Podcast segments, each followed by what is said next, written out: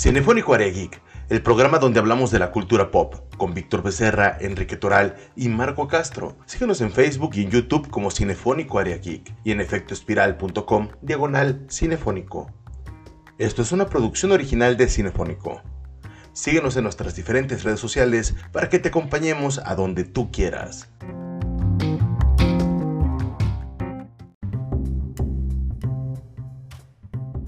Gracias por acompañarnos en un nuevo programa de Cinefónico. Si te gustó lo que escuchaste, recomiéndanos en las diversas redes sociales. Estamos como Cinefónico Área Geek en todas ellas. Un programa hecho para los amantes de la cultura pop.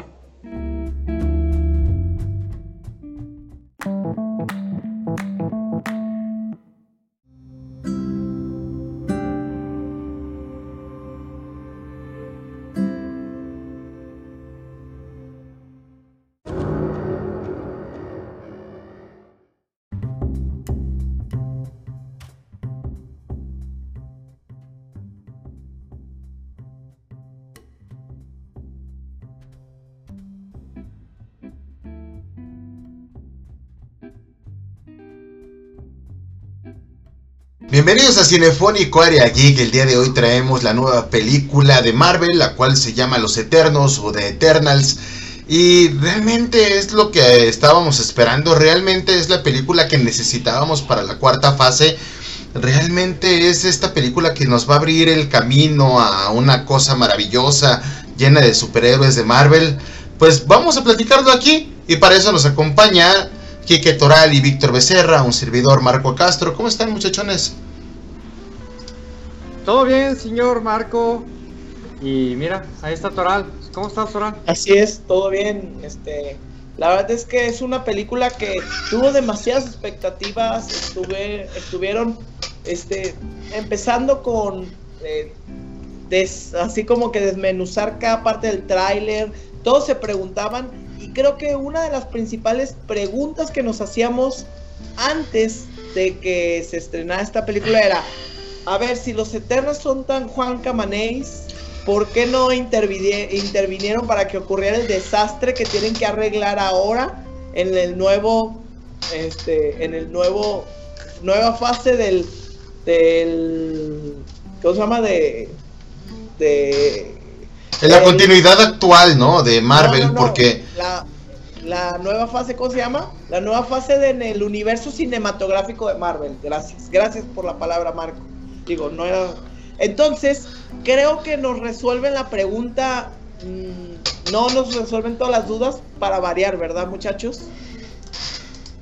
No, creo que en esta película nada más es como una explicación nada más de decirte, estos son los Eternals, esto es lo que hacen. estuvieron desde aquí milenios. Mm, te dicen algo de lo que pasó de, lo de Thanos, nada más así como que algo vagamente. ¿Por qué no intervinieron? Pues es que porque no podemos hacer nada de lo que es con los humanos. Y ya lo único que te dicen y ya nomás te dicen que... Bueno, ahorita platicamos mejor bien la película, ¿verdad, señor Marco? Porque realmente es como algo rápido, ¿no? De todo ese tipo de cuestiones de, de lo de Thanos, lo que platican. Pues sí, efectivamente se esfuerzan mucho por darnos la explicación de por qué no intervinieron anteriormente y por qué pues estos nuevos héroes no se les puede considerar héroes, sino más bien como pilares en la evolución de los humanos. Eh, de muchas formas, ¿no? De hecho, todos los nombres de los Eternals se identifican con la mitología, con las diferentes mitologías de a lo largo de la historia en todos los lugares que se supone que ellos intervinieron, ¿no? Creo que la más ubicable es Tina, que es esta eh, Angelina Jolie, que es una guerrera y justamente la ponen como Atenea, ¿no? Entonces, obviamente en los cómics, en la película, se basaron en la mitología para hacer los personajes, para que nos dan una explicación de cómo los personajes, eh, los eternos, siempre estuvieron ahí al grado de que nuestras mitologías se vienen eh, influenciadas justamente por la presencia que ellos tuvieron. Entonces, no considero que esto sea forzado, no considero que esto esté mal, eh, creo que sí está agradable porque mm, ustedes no leen eh, muchos cómics, sí lo hacen, pero no es como el común denominador. Pero por ejemplo cuando salió este personaje superpoderoso con el poder de mil soles, que en este momento se me fue el nombre, trataron de meterlo a huevo en los cómics y sacaron cómics nuevos de los Cuatro Fantásticos y de diferentes personajes, tratándonos de decir, siempre estuvo ahí pero no lo habías visto. Y en esta ocasión creo que es una buena explicación en la cual Jack Kirby ya lo había empleado en los cómics y que se siente no tan forzado. Es decir, no hay bronca. De hecho, las broncas que yo tengo con la película es eh, este personaje que parece Superman. O sea, es claramente Superman en sus poderes y claramente es, un personaje Ícaro. Así es, este, que también basado en, la mitología, ¿no? Y insisto, en este caso al revés. Este personaje que se siente muy Superman, que es una persona mm, rota y demás, y creo que no había tanta necesidad de hacerlo de esa forma. Y creo que por ese lado, en, en la situación de los personajes, podría ser mi queja. ¿Por qué? Porque los demás la verdad es que tienen poderes muy interesantes. O sea, sí son personajes que no sientes eh, fuera de, de, esta chica que se basa en Mercurio, que tiene super velocidad y todo. No, no sientes que estos personajes estén mal. No sientes que estos personajes tengan una bronca de decir, ay, es que sus poderes este, ya los conocemos, son los que siempre salen y todo esto. Y no, no es el caso. Hay una persona que se, se regenera a sí misma, que es la líder. Hay otra que no puede crecer, pero hace ilusiones eh, ópticas que parecen muy sólidas. Hay otro personaje que avienta rayos de sus dedos como, como, como poderes de Dragon Ball, la neta muy muy parecido. Y, y uno que a mí me gustó mucho, que es un personaje de hecho gay este, y afroamericano, y obeso, o sea, como que metieron muchas cosas ahí. Este, y, y papá con pareja gay. Este, no me molesta el personaje en absoluto, creo que está bien hecho, creo que está bien desarrollado. No siento que tenga una bronca grande ahí, este, pero sus poderes que parecen ser inútiles más allá de enseñar tecnología a los humanos, porque uno, no es un spoiler, viene en el tráiler, sale este hombre con mucha aflicción después de la bomba atómica en Hiroshima, si no recuerdo mal, este, y, y dices, este hombre no, no tiene mucha utilidad en combate, y la verdad es que se lo sacan de la manga de una manera padrísima, y luce y resplandece este, de una manera chida, agradable, bien. Eh, digo, hablando de las partes positivas de esta misma película. Hay otras situaciones que a mí me gustaron mucho, que es, hay un actor de Hollywood que lleva 100 años siendo protagonista, el mismo, porque no envejecen, porque ellos llevan 7000 años aquí en la, en la Tierra, y se las arregla para hacer parecer que es su tatarabuelo, su abuelo, su padre y él los que han estado en esta cima de la actuación en Hollywood y, y está muy divertido, está muy padre. Este, en las partes positivas, creo que yo puedo ver eso. ¿Tú qué viste, Víctor? ¿A ti qué es lo que te agradó de esta película? O sea, realmente, porque no siento que, que, sea nefasta y horrible como de repente les encanta decir en redes sociales. Creo que es una película... No, es que... Un poquito diferente, ¿no? O sea... Yo siento que a lo que estaba platicando... Positivo, positivo. La cuestión de, de cambió Marvel mucho la dinámica. En este momento, Víctor trataba de pensar en algo positivo porque francamente no le ah, gustó. Ah, deja, déjalo, digo. Cambió mucho Marvel la dinámica, la dinámica de todas las películas de Marvel. No vas a ver una película de Marvel como si hayas visto a Iron Man, como has visto Hulk, como has visto todo lo que es la fase 3. Quiso como que cambiar todo el rubro en cuestión, ¿cómo es esto? No tanta acción, es como más diálogo, te están centrando, contextualizando, acción después te contextualizan más, más y acción. O sea, es más lenta. Yo lo sentí más, un poquito más lenta.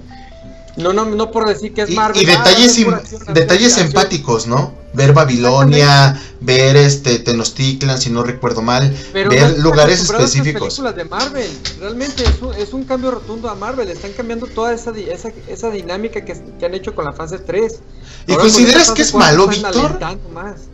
¿Consideras que es malo? Porque yo recuerdo perfectamente que nos hemos quejado que en muchas películas como Iron Man 3 o Thor 2, eh, inclusive Doctor Strange, que parece que es la misma historia de Tony Stark, nos hemos quejado de que tienen la misma fórmula y que nos las están metiendo a fuerzas con esta fórmula que ellos ya saben que funciona y ahorita están haciendo algo diferente. Y creo que eso tiene un mérito. Fíjate que no es malo, no es malo cambiar, no es malo siempre decir, ¿sabes qué? Hoy voy a hacer algo diferente, voy a meter más historia. Y Eternals pues se prestó para meter más historia. Realmente te están hablando hasta de tiempo del el tiempo de los sumerios, Babilonia. Te están hablando de los jardines colgantes también de Babilonia. Sí. ya ves que salió el celestial.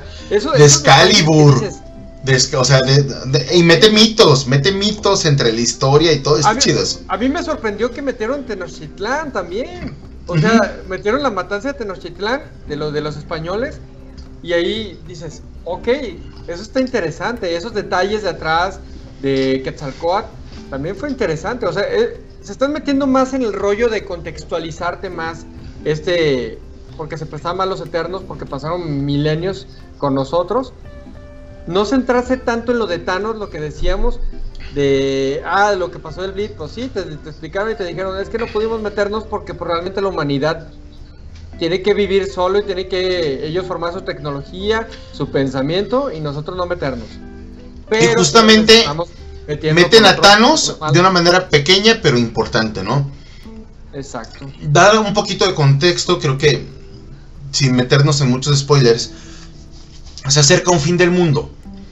Y en este fin del mundo, que se vaya a dar como se vaya a dar, ellos son parte de este fin del mundo y deciden no hacerlo. ¿Por qué? Porque dicen, oye, vino Thanos, eliminó la mitad de la población y estas personas de este planeta se dieron a la tarea de, regresar a, a, todos ellos, ¿no? O sea, no solamente apoyaron al planeta Tierra, sino a todo el universo. Ellos merecen vivir. Y empieza un conflicto que si te pones a pensar, pues lo harían o no lo harían, porque para que muera este planeta es para que vivan millones más nuevos. Pero este planeta se ganó su lugar para sobrevivir. Entonces entra una situación en la cual tienen que meter cabeza y en la cual también meten su egoísmo personal para poder llegar y tomar una decisión. Y, y tiene un buen giro de tuerca, la verdad a mí me agradó. No es como que sea muy, muy inesperado, pero sí tiene un buen giro de tuerca agradable que no lo sientes tan forzado. Incluso... Es una historia, una historia nueva que te están metiendo y, eso es interesante. Esta historia nueva de seres que no son superhéroes, no son ni villanos, o sea, son, son seres que están ahí. Y, aparte, lo de, lo de meter siempre a un Superman malvado, no sé por qué les estás generando moda eso. Hacer un Superman malvado. Sí, o sea, el más poderoso de todos siempre tiene que ser malo, ¿no? O sea, gracias por el spoiler. No se les olvide algo importante, que, y digo, y, y temo decir, ser yo el que lo diga por segunda o tercera vez, pero recuerden que esta, este gran monstruo del entretenimiento llamado Marvel, Marvel y Disney, vende juguetes, vende disfraces, vende... Entonces, tiene que introducirte de alguna manera estos nuevos superhéroes que además de que ellos tienen décadas de héroes, décadas eh, de historias, tienen que decirte, a ver, mira, estos son los nuevos héroes y tiene que, tienen que ver la manera de cómo identificarte con ellos sin perder, porque digo, no les conviene que Dakiti sea el nuevo Iron Man, porque digo, les sigue generando dinero Iron Man. No les conviene que Salma Hayek sea la nueva mujer maravilla, digo, bueno, sea la nueva capitana Marvel no les conviene porque van a seguir vendiendo a la Capitana Marvel. O sea, entonces tienen que decir, a ver, ese público que no estaba identificado con nuestros superhéroes, público hispano que no les gusta tanto los cómics, pero ok, ¿qué te parece si no solo superhéroes te meto eh, algo de historia, te meto inclusión, te pongo inclusión en todos los sentidos, sexual, este también inclusión dentro de la física. Ajá, o sea, física, eso exactamente, o sea, inclusión de... Diferentes países que no solo sea a fuerzas de Estados Unidos, de hecho la película empieza en Londres. Héroes, superhéroes que no solo son de Estados Unidos, este, a pesar de que Thanos vino a destruir el universo, a Estados Unidos, o sea, pero llegando a Estados Unidos. no, llegó Wakanda. No, no, y también se prestó mucho también para eh, meter, como hablas, de, de meter a la, a la, gente de diferentes países, también inclusión eh, de diferentes géneros, ahora sí, de diferentes gustos, eh, pues no nada más la gente heterosexual, sino también metieron a la comunidad lésbico gay. Y eso es interesante. Y a, la gente con con capacidades, de, capacidades, diferentes, auditivas, auditivas, visuales. Y, eso es interesante, o sea, porque como dices, tienes que tienes que adaptarte al público que ya estamos viviendo hoy en día. Entonces no sé si esto es algo bueno, Marco y Víctor, o algo malo, porque, ok, por una parte, qué chingón mucha gente esperaba ver un superhéroe, este, esperaba ver un superhéroe LGBT más pero por otra parte abusivo, ¿no? O sea, también es que digo, no, saben que yo no me gusta ver las cosas siempre malas o del lado, verle el lado malo a las cosas o el lado conspiranoico, pero bueno, también recuerden cómo hemos criticado Netflix y cómo su afán de incluir a, a las a estas a los grupos segmentados dentro de sus producciones, entonces, y les ha funcionado por el escándalo, por todo. Ah. Entonces, no quiero verme de esa manera, pero también creo que, una, están metiendo nuevos héroes, pero dos, creo que sí, ay, es que es rayan, es que yo siento que cuando están demasiados marcados este tipo de rasgos, ellos mismos rayan en lo racista, ¿saben? O sea, porque están dándole demasiada importancia a que el héroe es su sexualidad, a que el héroe es discapacitado, a que le, o sea, y dices, güey, o sea, está bien, una cosa es que sea, pero que la historia no sea en torno a lo a eso, sea en torno a salvar el universo, pues. y fíjate que en este caso, o sea, es que sí lo tomaron en cuenta. Hay que recordar, por ejemplo, los Power Rangers. Los Power Rangers nos daban cinco personajes, de los cuales había uno blanco, una blanca, una asiática, uno de color eh, y un nerd, ¿no? Vamos a ser sinceros. Que inclusivos. Pero la asiática era la amarilla, el, de color era el negro, el, gringo era el rojo y, realmente y se veía y se veía, no, no, no, pero estaba huevo, güey. O sea, quieras que no, estaba fuerzas. Bueno, bueno pero no, no era algo. Blanco, es el chido. pero, es, sí, ¿no? Pero no era. Eh, o sea, sí buscaron como la diversidad de eso, incluso de manera muy simplona le dieron los colores y demás y dices, órale, pero no era racista. No lo fue.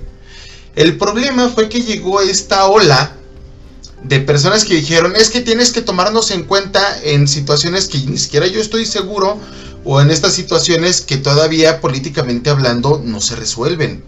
Entonces, ahí es donde muchos trataron de meterlo a fuerzas. ¿Y qué es lo que pasa? Fracasan, ¿no? Yo tengo dos ejemplos que a mi gusto son muy buenos, uno de Marvel y uno de DC, para involucrar un personaje LGBT. Así sencillo. O un personaje de color, de color y además hispano. Cuando sale Miles Morales en los cómics, la gente de repente dice, ¿cómo un Spider-Man negro? Luego en la historia se dan cuenta que no es Peter Parker, que es otro, otro personaje, que hay una historia de fondo y un porqué. Y después se remate con la película esta de multi, Spider no, Spider-Man Spider-Verse, ajá.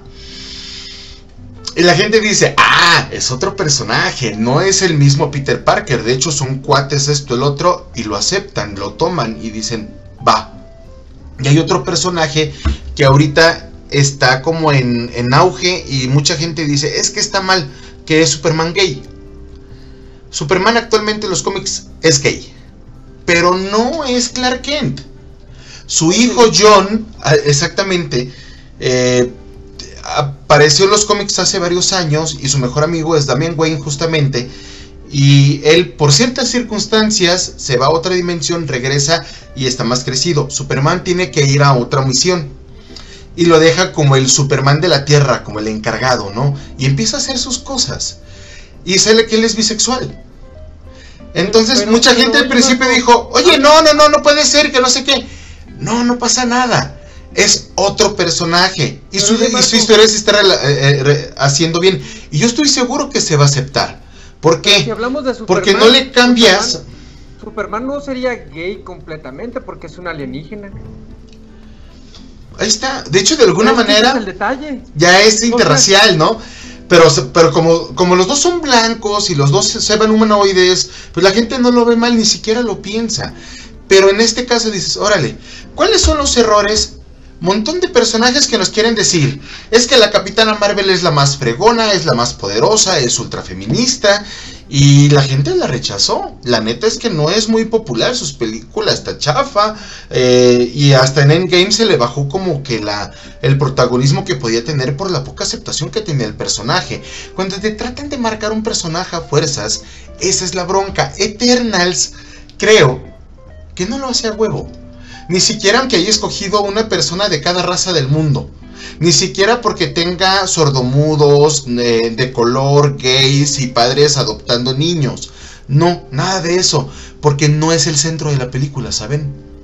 No es lo que va a marcar la película. Tiene otra trama y es el inicio para hacer nuevas películas con nuevas aventuras con personajes nuevos. Y creo que eso lo hicieron bien. Porque no se centran en eso. No es tan importante como para decir, nada más importa más que el hecho de que él es gay. No. eso es, algo rápido. No lo define. no lo define. Es algo rápido y ya lo, ya lo sabes tú. Nomás lo estás viendo. Estás viendo las imágenes y dices, ah, ahorita te van a mostrar una pareja gay. Y sí te lo muestran. Pero pasa rápido. Y ese no es el centro. Vámonos a lo que sigue. Vamos a, a luchar o lo que sea. Tal y como lo haces como en una pareja heterosexual. Llegan, tal vez se dan un beso, la verdad no se lo dan, se dicen que se quieren mucho y se van a lo que sigue. ¿Por qué? Porque el ser gay, el ser de color, el ser de lo que sea, no los define ni como personas, ni como personajes, ni nada. Es parte de su vida personal y ellos siguen adelante con lo suyo. En mi opinión, hasta aquí, con las partes positivas de la película, porque a mí me encantaría llegar y hablar de lo que no me gustó. No sé si ustedes tengan algo más que aportar. Bueno, pues no, yo creo que vamos yo creo que nada más aportar antes de lo que no te gustó. Vamos rápido por una, rápido una secuencia de datos curiosos. Por ejemplo, que sabían que durante la filmación de la película en las Islas Canarias encontraron una bomba este, y tuvieron que desalojar el, todo el set de grabación porque había una bomba activa en la Segunda Guerra Mundial donde estaban filmando unas, ya en esta parte de isla, ahí encontraron una bomba de la Segunda Guerra Mundial. Santo Dios. Entonces, ahí este, justamente sí. Ya sé, mucho, qué curioso, ¿no? Justo están hablando de cosas de bombas nucleares y todo y ah, ahora sí que la película es la bomba, esa escena es la bomba. Fíjate, fíjate, Ay, qué como dato curioso, aquí salen actores de Games of Thrones, yo pensé que iban a, hacer los, los, los que iban a matar o, o iban a utilizar de una manera como los utilizaron en Games of Thrones, con puros, puras que veas que como utilizaron a Jon Snow, que de pronto lo mataron, lo revivieron. Y al cuate también este, el que salió también de la boda roja, que lo mataron. ¿Eh, ¿Rob Stark? Sí. También yo pensé que lo iban a matar de una manera así encarnizada, ¿no? O sea, porque ya es que siempre cada que salen esos cuates, también que sale el Net Start en una película, siempre lo matan. Ya ves qué pasó en, en que en el la comunidad del anillo, ya es que lo mataron. Sí, es. Y, también en Juego de Tronos. No, pero bueno. Bueno, no significa que digan, ay, vamos a agarrar a este actor para matarlo, ¿no? O sea. Es que todavía, oye, no, obviamente es lo que tienen que darles ya nuevas historias y ya a partir de esta película nos tenemos que acostumbrar. Ahora sí que por una u otra razón va a aparecer de pronto este, no sé, va a estar Iron Man de pronto peleando y va a decir, ay, necesito ir a la India por un dispositivo especial y a lo mejor va a aparecer este, este héroe hindú o va a salir Capitán América en una misión en, no sé, este, ¿cómo se llama? En la playa, o sea, ya los vamos a ver, yo creo que interactuar en un futuro, y ahora sí con los Eternals, en, para algo ayudando a los Guardianes de la Galaxia, este, era obvio Víctor, que no iban a matar a ninguno. Digo, sí, creo que era una apuesta muy grande bueno, la ahí, con ahí, los actores. Que ahí te, o sea, equi- ahí te por equivocas, o sea, realmente sabemos que no todos sobreviven. sí, Y eso está padre, o sea, entonces, eh, de hecho, la forma en la que termina creo que son de las cosas chidas de la película, porque pone los cimientos para las nuevas aventuras de aquí hacia adelante. ¿Por qué? Porque los únicos cimientos que teníamos era Spider-Man y, y WandaVision y esto con esta, padre de, de lo- esta parte de locura, ¿no? Y aquí realmente se reintegra lo que es el universo, lo que, lo que es los titanes, ¿no? Que es el hermano de Thanos y, y cosas que creo yo que esta es una película para cimentar todo lo demás. Lo- Que ahorita está bien, pero después va a ser irrelevante, ¿eh? O sea, esta película se va a olvidar.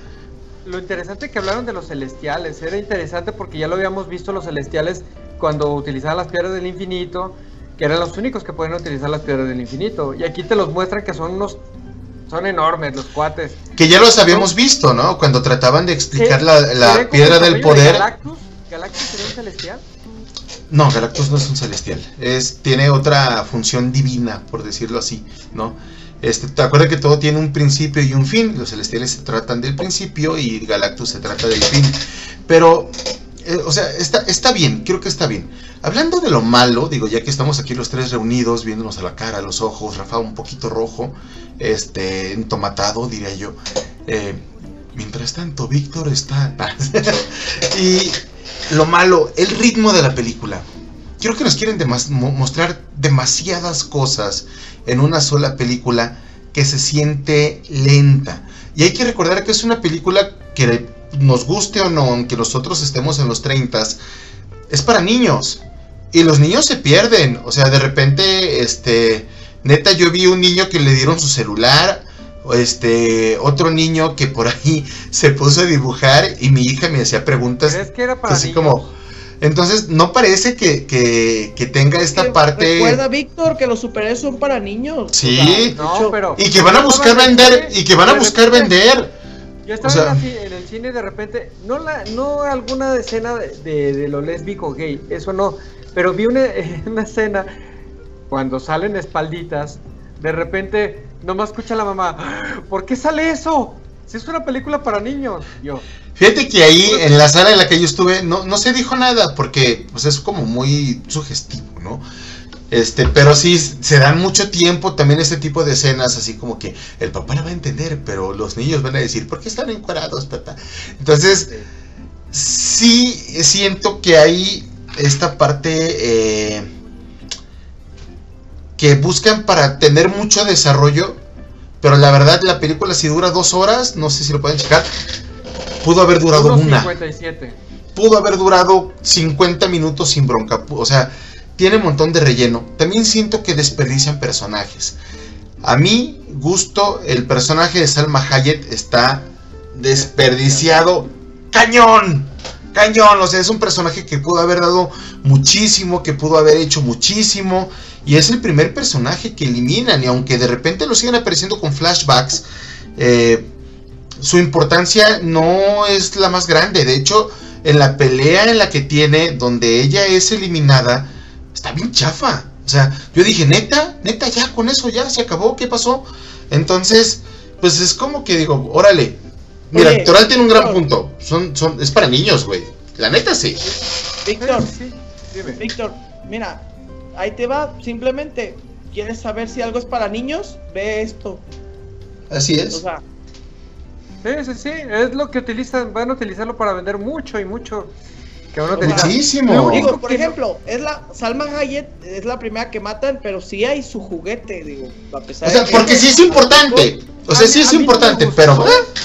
No la desperdiciaron cañón. No me gustó el villano. ¿hay un villano? ¿Neta hay un villano? No hay villanos, güey.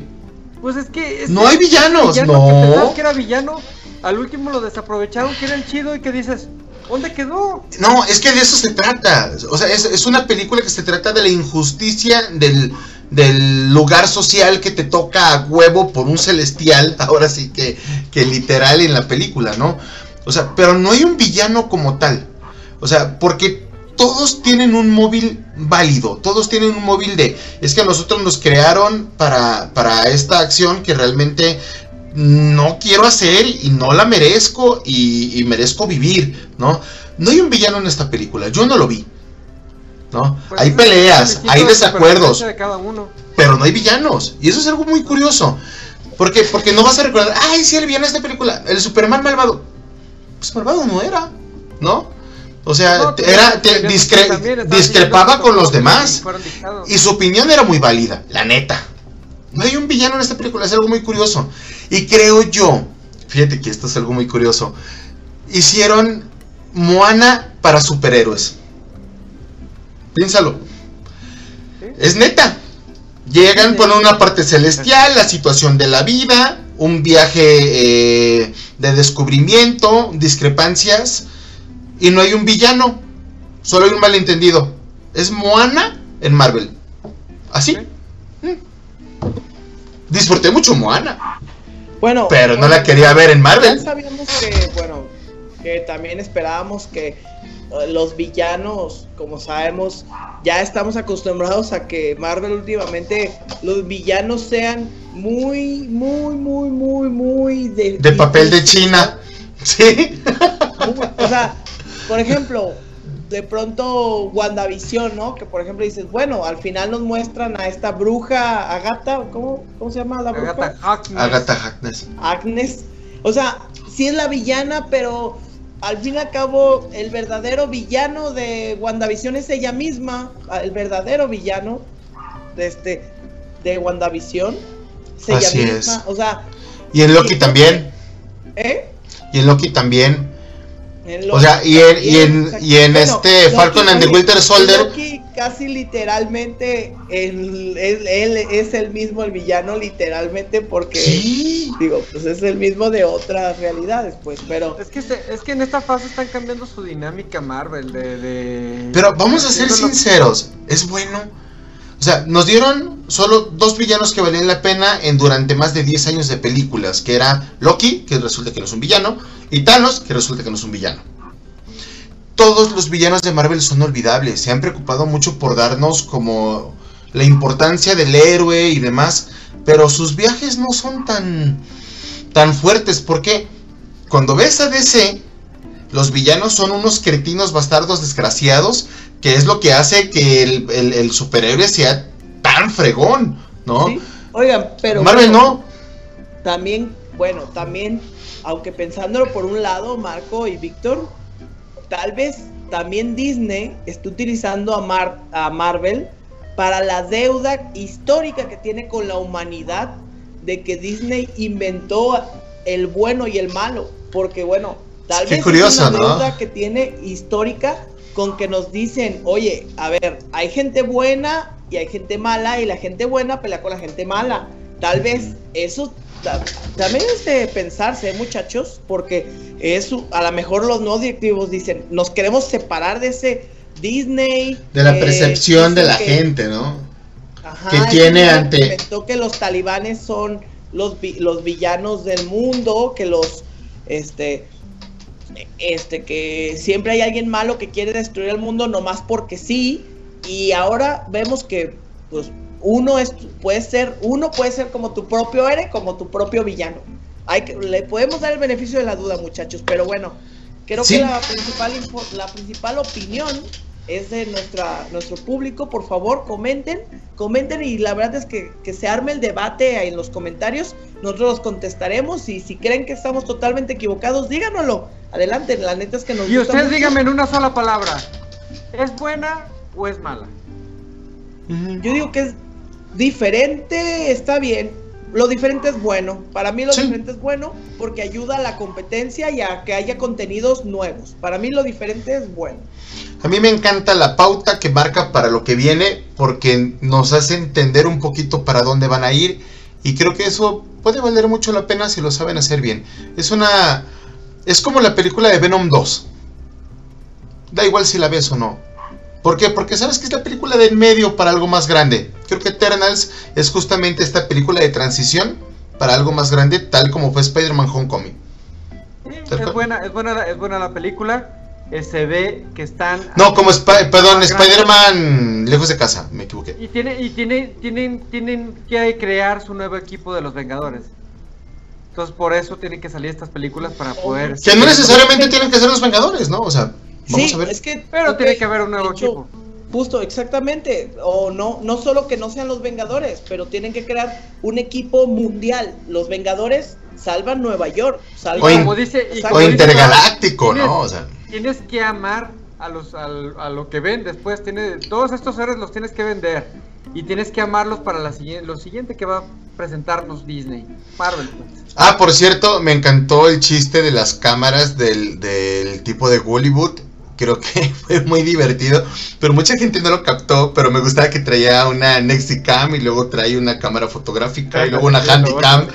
Y está, está muy chistoso, creo que es de los chistes más rescatables, pero que no le hicieron mucha justicia porque yo veía a los niños y los adultos sí. pero bueno, Yo no. sí me reí. yo sí La neta es que está muy cura. Sí. Y, y todo está documentado, está muy chido. Entonces, vamos a ver qué, qué después pueden bromear o hacer con eso. Porque fue un personaje también, volvemos a lo mismo. Que estéticamente hablando no era el típico y eso estuvo muy chido, estuvo muy agradable, ¿no? Digo, a nosotros los gordos nos gusta ver gordos en el cine. Esto fue Cinefónico. Señor Marco, dígalo, dígalo. Pásenla bien, duerman encuerados. Y Rafa, no, no vas a decirles que vayan por taquitos. Y coman tacos, por favor. Bien, eso. Muy bien, sean y felices, cereal. canijos. Tacos y cereal, por favor. Con leche. Sí. Específico. Adiós. Ah. Muy importante.